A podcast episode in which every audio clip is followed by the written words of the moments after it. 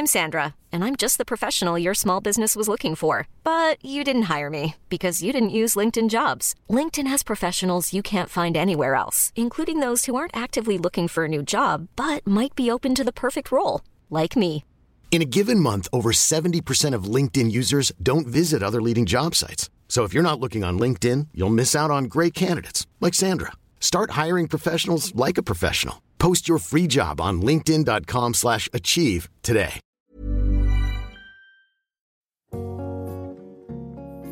J'ai envie de commencer en, vous racontant une histoire. Euh, en 2016, j'ai commencé à écrire pour le site féminin Mademoiselle. Et en fait, au début, on m'avait recruté pour écrire la section Feel Good. J'étais là pour écrire des articles lifestyle, euh, dev perso, euh, société, voilà, tout ça. Et petit à petit, je me suis rendu compte que via un article que j'avais bien aimé parler de sexualité, faire un article sur la sexualité, mais que j'étais un peu bloquée pour en parler euh, plus que ça, parce que j'avais peur euh, de la réaction de mes parents. Euh, je me suis quand même spécialisée dans la sexualité et euh, pendant des années, plein de gens m'ont demandé mais tes parents ils en pensent quoi de ça? Sous-entendu, est-ce qu'ils sont grave déçus par moi ou est-ce que ça va? Et en fait, ce qui s'est passé, c'est que mes parents ne m'en ont jamais parlé. Je pense qu'ils étaient un peu mal à l'aise, mais ils ont eu cette sympathie de ne pas me le dire, euh, parce que globalement, j'ai eu des parents cool euh, qui m'ont encouragée euh, à être heureuse, à faire ce que je voulais de ma vie. Bref, je vous raconte tout ça parce que même s'ils ont été super super cool vraiment toute ma vie et je pense que ça a été des, des super parents, bah au milieu de tout ça, il y a quand même eu des petits moments où j'ai senti que je les avais déçus, euh, que ce soit euh, parce que j'avais ramené une mauvaise note, parce que j'agissais pas comme ils l'auraient souhaité, voilà. Et, et je me suis rendu compte dans ces petits moments à quel point j'avais peur de les décevoir et aussi combien je faisais des choses juste par peur de les décevoir. Et en en parlant autour de moi, je me suis rendu compte que bah déjà j'étais pas la seule à avoir peur de décevoir mes parents, mais euh, surtout que ça s'en allait pas forcément avec l'âge, euh, que tant qu'ils sont en vie, on a toujours un peu cette épée de Damoclès. En tout cas, on est beaucoup à la partager cette épée de Damoclès, d'avoir peur euh, d'avoir un comportement, un choix de vie, de carrière, de, de tout qui risque de décevoir ses parents. J'ai voulu savoir en fait pourquoi la question de décevoir ses parents était si importante dans nos cœurs, dans nos vies. Et pour ça, j'ai interviewé la psychologue Morgane Roux, que j'ai découvert via son compte Instagram Aube Maternelle. Moi, j'ai toujours été euh, subjuguée en fait par la maternité. J'ai toujours trouvé que l'état de femme à mère était très particulier. Euh, quand j'étais petite, j'étais euh, admirative des femmes enceintes, les poupons, les choses comme ça. Et en fait, ce qui s'est passé, c'est que j'ai une cousine qui a accouché d'un petit garçon que je suis allée voir en maternité. Et je me suis rendu compte qu'elle euh, qu'elle allait pas forcément bien, en tout cas pas bien comme euh, on nous le montre dans les films et dans les séries. Et je me suis dit qu'il y avait un il y avait un décalage, c'était pas normal. Et j'ai commencé à me questionner du coup sur euh, en fait pourquoi est-ce qu'elle est en maternité avec son bébé dans les bras et pourquoi est-ce qu'elle pleure? Euh, et à partir de ça, euh, donc c'était moi j'étais en licence 3, je- j'adorais la psychologie de l'enfant et tout ça, euh, mais on parlait très peu des mamans. Et j'ai découvert qu'il y avait un master qui était spécialisé euh, du coup dans l'attachement et dans la maternité en général. Et je me suis dit, banco, en fait, je vais faire ça. J'ai pas besoin de chercher plus longtemps. Et en fait, à partir de cette expérience-là, euh, bah, découlé tout mon master puis ma puis mon étude scientifique. Est-ce que tu sais pourquoi l'amour de nos parents a autant de valeur dans nos vies, autant de contrôle finalement? On s'est construit euh, notre socle, euh, la base euh, de qui on est, c'est nos parents. Euh, du coup, cet amour, il est, il est, il est, il est nécessaire en fait. C'est-à-dire que c'est ce qui nous a guidés pendant des années, c'est ce qui nous a forgés. Nos parents, c'est les premières personnes à qui on a pu euh, euh, sourire, avec qui on a pleuré, avec qui on a appris les émotions, les sentiments. Euh, en fait, c'est les personnes qui nous ont encadrés euh, depuis qu'on est né. Alors, euh, alors, on dit parents, moi je pense plutôt en termes d'attachement, donc en termes de figure d'attachement. Votre figure d'attachement, ça peut être votre grand-mère, ça peut être euh, votre tante, et vous pouvez avoir plus peur de décevoir ces personnes-là que vos parents biologiques, en fait. Ça s'explique parce que l'objet d'amour, euh, c'est eux. Euh, C'est-à-dire que c'est ces personnes qui vous ont euh, qui vous ont offert du réconfort, qui vous ont offert leurs bras, euh, qui vous ont pas laissé pleurer, qui vous ont encadré euh, toute votre vie. Et en fait, c'est ces gens-là qu'on a peur de décevoir parce que, euh, en fait, c'est l'amour originel. C'est-à-dire que c'est la première source d'amour qu'on a dans nos vies. Et c'est dur de s'imaginer vivre sans ça. Je pense aussi que du coup, c'est pour ça qu'on a toujours plus peur de décevoir des gens qu'on aime que des inconnus. C'est parce que en fait euh, leur avis compte énormément et que en fait euh, on est tous un peu des, des systèmes, on est tous construits en fait, on s'est construit brique à brique et si vous enlevez les fondations, forcément on a l'impression que ça va être très branlant, que ça va pas être du tout solide. Et c'est pour ça aussi que je parle de famille un peu bah, subsidiaire euh, de famille complémentaire, entre guillemets, de famille qu'on choisit, parce qu'en fait, si notre euh, famille de base, euh, si nos fondations sont pas solides, c'est pas grave, on les remplace. voilà. Est-ce qu'une solution, ce serait pas d'apprendre à désaimer un peu ses parents? En fait, sans, sans dire qu'il faut apprendre à désaimer ses parents, je pense qu'il faut apprendre à se détacher des représentations qu'on a de nos parents. Euh, il y a toujours un monde dans notre vie, euh, c'est intéressant, moi j'aime beaucoup questionner les gens là-dessus, c'est de dire euh, à quel moment vous avez compris que vos parents c'était des adultes normaux, en fait, que eux aussi, les impôts ça les stressait, qu'eux aussi ils criaient, que eux aussi ils pleuraient parfois parce que ça allait pas, que c'était dur. voilà, en fait c'est important de comprendre que nos parents, bah, c'est quand on est petit on les, idéalise, etc. Mais qu'en fait c'est des humains comme nous. Moi, c'est Ellie, j'ai 33 ans et je suis actuellement en reconversion d'orthophonie. Quand j'étais petite, j'étais rondouillarde, voire euh, grosse. Et euh, mes parents euh, ne manquaient jamais de me faire une réflexion là-dessus. C'était toujours du mange pas trop, attention, tu vas grossir. Ou alors de dire à ma sœur de pas trop manger parce que sinon elle allait devenir comme moi. Mais euh, du coup, quand je suis devenue adolescente, euh, bah, j'ai décidé que je voulais que mes parents soient fiers de moi et qu'ils ne puissent plus jamais me critiquer par rapport à ça. Et j'ai sombré petit à petit dans l'anorexie, dont j'ai mis quand même euh, quelques années à me sortir. mais de toute façon, en fait, c'était jamais bien. Voilà, quand j'étais rondouillarde, c'était pas bien, et maintenant j'étais trop maigre, c'était pas bien non plus. C'est difficile d'être euh, un parent, je me rends compte maintenant. Et si un jour j'ai des enfants, bah, je garderai ça en mémoire. Mais c'est aussi difficile d'être un enfant et euh, de voir ses parents euh, comme des êtres humains avec leurs forces, mais aussi beaucoup leurs faiblesses. Parce que au final, mes parents, en, me parlant à moi de mes histoires de poids, en fait, ils parlaient d'eux et de leurs propres insécurités. mon père, lui, c'était un petit garçon qui était gros, et qu'il l'a très mal vécu quand il était petit. Euh, notamment, il y avait beaucoup de moqueries de la part de ses cousins. Et quant à ma mère, euh, elle a grandi avec une mère qui lui disait que la femme ne montrait sa valeur que grâce à son physique. On peut critiquer euh, ce qu'ils ont fait, bah ça reste quand même vachement ancré et malgré tout, je pense que je pense quand même qu'il faut que je dise, j'aime quand même beaucoup mes parents malgré tout désaimer, c'est compliqué. Je pense qu'on peut pas euh, vraiment euh, prendre un sentiment d'amour et se dire euh, non, bah ça j'en veux plus, je le mets dans une case à part, on y reviendra plus tard. Non, c'est important par contre de se détacher, c'est-à-dire ok, mes parents, j'ai de l'amour pour eux. Par contre, ils sont problématiques, ils peuvent être racistes, homophobes, des choses comme ça. moi, je peux aimer mes parents, mais je peux ne pas aimer ce qu'ils véhiculent. Je peux ne pas aimer, pareil, on voit ça dans certaines familles où il y a de la violence ou des choses comme ça, bah, les comportements violents. Et il faut faire la part des choses là-dessus en fait. Est-ce que toi, en tant que psy, tu as déjà rencontré quelqu'un qui n'avait jamais vécu ce sentiment de décevoir ses parents? Alors, est-ce que j'ai rencontré des gens? Euh, Oui, après, euh, après c'est pareil. Il euh, y a des gens qui déçoivent pas leurs parents parce qu'ils sont pas eux-mêmes. Donc oui, j'en ai rencontré. Est-ce que c'est une bonne chose? Je pense pas. moi, je sais que j'ai un ami très proche. ses parents l'admirent et tout ça, mais c'est parce que en fait, fondamentalement, ils savent pas euh, ils savent pas euh, que en fait il a fait psycho et pas médecine. Euh, voilà des choses comme ça qui sont cachées et qui sont tues parce que cette peur est tellement présente qu'on a tendance à se camoufler. En fait, on va créer un faux self, un faux soi, une image. En fait, on va créer une représentation de soi qu'on va présenter à ses parents. Non, non, je fume pas, moi je bois pas, j'ai jamais fait l'amour d'ailleurs.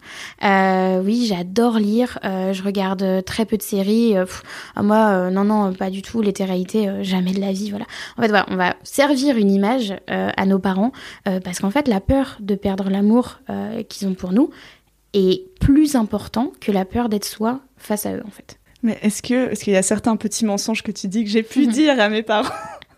Est-ce que c'est grave si c'est un peu ponctuel de, vouloir redorer son image Et ça, c'est normal. En fait, c'est. Et puis heureusement, en fait, heureusement que nos parents n'ont pas accès à toutes les parties euh, de notre intimité, de notre vie, euh, ils n'ont pas à savoir. Euh, là où, je dirais en tant que psychologue, là où il faut faire attention, c'est quand on ment sur qui on est en fait à nos parents Parce qu'à ce moment-là, en fait, on va avoir un amour euh, qui est un peu... Euh, on va recevoir un amour qui est, pas dû. Euh, dans le sens où, si par exemple nos parents nous aiment parce qu'ils nous pensent parce qu'ils nous pensent euh, petite fille bien rangée, euh, très sage, euh, qui va pas au manif, qui fait pas de bruit, qui est très calme, voilà, qui fait pas de remous, etc. machin. en fait, on va recevoir un amour de nos parents qui ne correspond pas à qui on est vraiment. Et en fait, c'est un amour qui va être un peu faussé.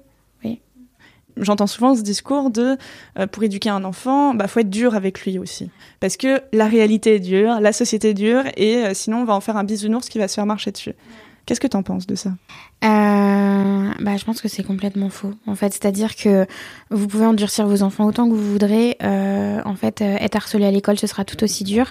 Ça peut se retourner contre vous, c'est-à-dire que vous pouvez en faire un harceleur. Il y a des garçons qu'on a qu'on a éduqués avec ce mythe de la masculinité bien toxique comme on connaît maintenant. et en fait, votre enfant, en fait, ça va être un agresseur sexuel et vous voulez pas ça. Donc en fait, ne ne contraignez pas vos enfants, ne les poussez pas dans une voie.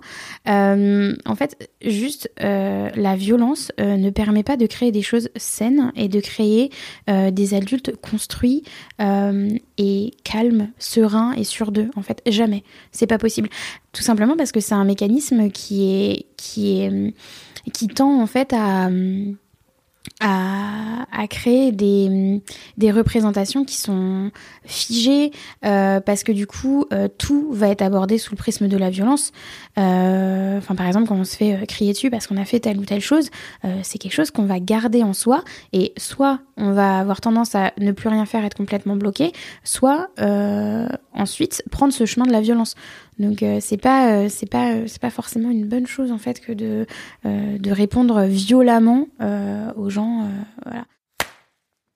Je m'appelle Guillaume, j'ai 25 ans et je travaille actuellement dans, dans les EHPAD. Il faut savoir qu'avant j'avais un milieu très très rock, rock classique, donc transféré, donné par mes parents. Et j'ai vraiment attendu ces 3-4 dernières années pour me plonger vraiment dans le style emo, quelque chose qui était vraiment plus profond au niveau des, au niveau des paroles, au niveau des, au niveau des sentiments.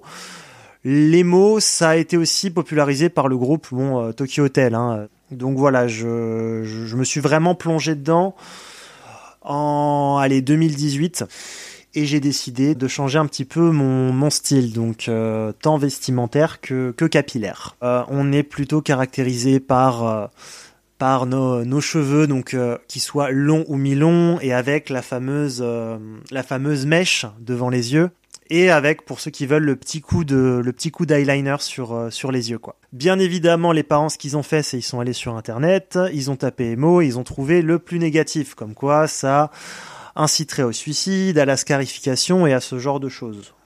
Donc du coup, ils étaient pas très contents, surtout que ça rappelait quelque chose quand même d'assez adolescent et je le rappelle, j'ai 25 ans. Donc euh, pour eux, à 25 ans, ils comparent avec eux. À 25 ans, ils, ils, étaient déjà partis de leur maison. Mon père, par exemple, était déjà marié, avait déjà eu un enfant. Et on sent que ça, que ça les gêne, quoi. En vrai, je comprends que mes parents ils réagissent comme ça. Ils ont plein d'amis qui ont des enfants de mon âge, qui sont bien évidemment rentrés dans le moule. Et à un moment, ils m'ont fait la réflexion, ils ont dit ouais, euh, de tous nos amis, t'es euh, un des seuls à être encore chez papa et maman. Et euh, bah, mine de rien, ça c'est dit sur le ton de la blague, mais tu sens que euh, qu'il y a quand même une partie qui voudrait euh, qui voudrait que, que je sois parti.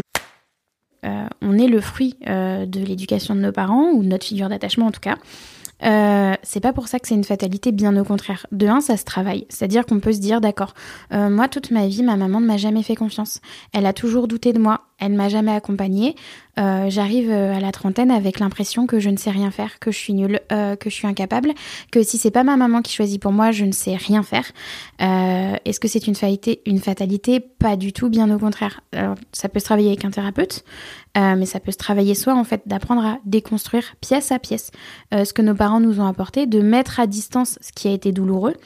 Euh, et de comprendre aussi. Alors pourquoi ma maman s'est comportée comme ça, pourquoi elle a fait ça, discuter, échanger.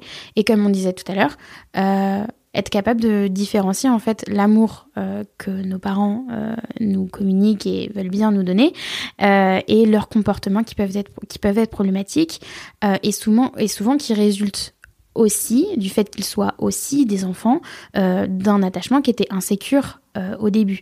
Euh, je parlais de ça avec une patiente qui m'avait dit qu'elle avait peur en fait de transmettre son attachement qui était insécure à son enfant et je lui disais en fait vous êtes le dernier maillon d'une chaîne que vous pouvez tout à fait briser. Vous pouvez vous désolidariser de cette chaîne et vous pouvez vraiment vous dire, d'accord, moi, ça fait des générations euh, qu'on frappe les enfants, je n'ai pas envie de frapper mon enfant. On l'a vécu on sait ce que c'est et on n'a pas forcément envie que nos enfants aient la même chose derrière. Euh, et comme je disais aussi dans un post, et ça je, le répète tout le temps, on peut mal faire quand on est parent et c'est pareil pour la déception. Euh, on peut avoir l'impression d'avoir transmis de la déception à son enfant. Euh, de lui avoir fait ressentir qu'on était déçu de son comportement, c'est pas grave, on verbalise.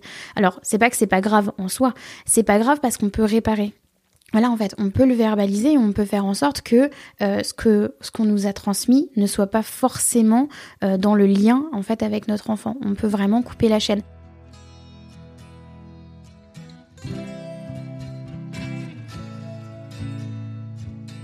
J'ai l'impression que le premier moment dans la vie de parent où tu peux être déçu par ton enfant, c'est avant même la naissance, quand il y a l'annonce du sexe. Euh, c'est une question très taboue parce qu'en fait, en France, même partout, hein. mais on a, surtout en France, on n'a pas le droit de dire qu'on est malheureux quand on est maman parce que c'est tellement un cadeau, vous comprenez.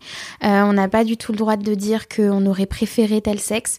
Euh, D'ailleurs, euh, moi j'écoute beaucoup de podcasts de maternité et c'est très rare, très très rare d'entendre des mamans dire Ah, moi du moment. Euh, enfin, généralement, voilà, c'est plutôt ça. On entend les gens dire euh, du moment qu'il est en bonne santé, je suis heureuse, machin quand on creuse, euh, en tout cas en thérapie, c'est pas forcément vrai. Hein, euh, voilà, comme quoi le faux self et tout ça, ce qu'on montre aux gens et tout. Euh, non, en fait, on est souvent. Alors, le sexe c'est important.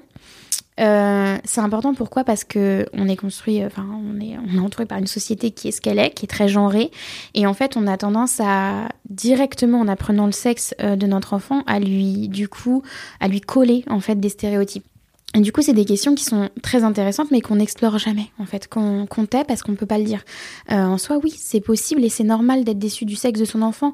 Euh, on attache généralement aussi au sexe de l'enfant les représentations de certaines personnes de notre famille ou de notre entourage qui nous ont déçus ou euh, qui nous ont blessés, qui nous ont fait du mal, des personnes à qui on n'a pas envie que notre enfant ressemble. Et voilà, on peut être déçu, c'est pas grave, ça se travaille pareil. Ce qui est important de comprendre, c'est que notre enfant, que ce soit un petit garçon, une petite fille, pouvoir lui apprendre les mêmes choses et on peut élever un enfant euh, non genré. On peut en fait euh, élever son enfant sans que son sexe influence notre éducation, parce que c'est des questions qui existent, c'est des questions qui sont réelles, mais on laisse pas la place aux mamans. Donc, euh, est-ce que ressentir de la déception par rapport à une caractéristique physique, mhm. mentale, caractère de son enfant, c'est normal? Alors, je pense que c'est normal. Pareil, hein, toujours. Je pense que c'est normal parce que on a des attentes quand on est parent. Euh, et il est possible que notre enfant ne réponde pas à ses attentes. C'est normal, ça va arriver. Préparez-vous. Euh, c'est pas grave. Et on essaye de, de, chercher en fait la cause de cette déception. En fait, on fait le travail que nos parents n'ont pas fait, tout simplement. C'est intéressant de comprendre euh, que si on est déçu, c'est pas soi en tant que parent, c'est qu'on avait euh, des attentes euh, par rapport à la société, par rapport à l'image, la relation parent-enfant. Euh, J'aime pas le mot introspection, mais c'est intéressant de se questionner en fait. Euh, moi, c'est ce que je dis beaucoup. Il y a plein de gens qui veulent être parents parce que je lui transmettrai telle valeur, etc. En fait, de 0 à 6 ans, les valeurs que vous transmettrez, elles seront quand même assez légères. Ensuite, il va se construire, il va être prêt à dos, ce sera sympa, vous pourrez parler avec lui, etc. Et en fait, quand il va rentrer dans le processus adolescent, il va s'amuser à contourner tout ce que vous avez appris avant d'y retourner euh, quand il sera adulte. Donc, ça va être très long.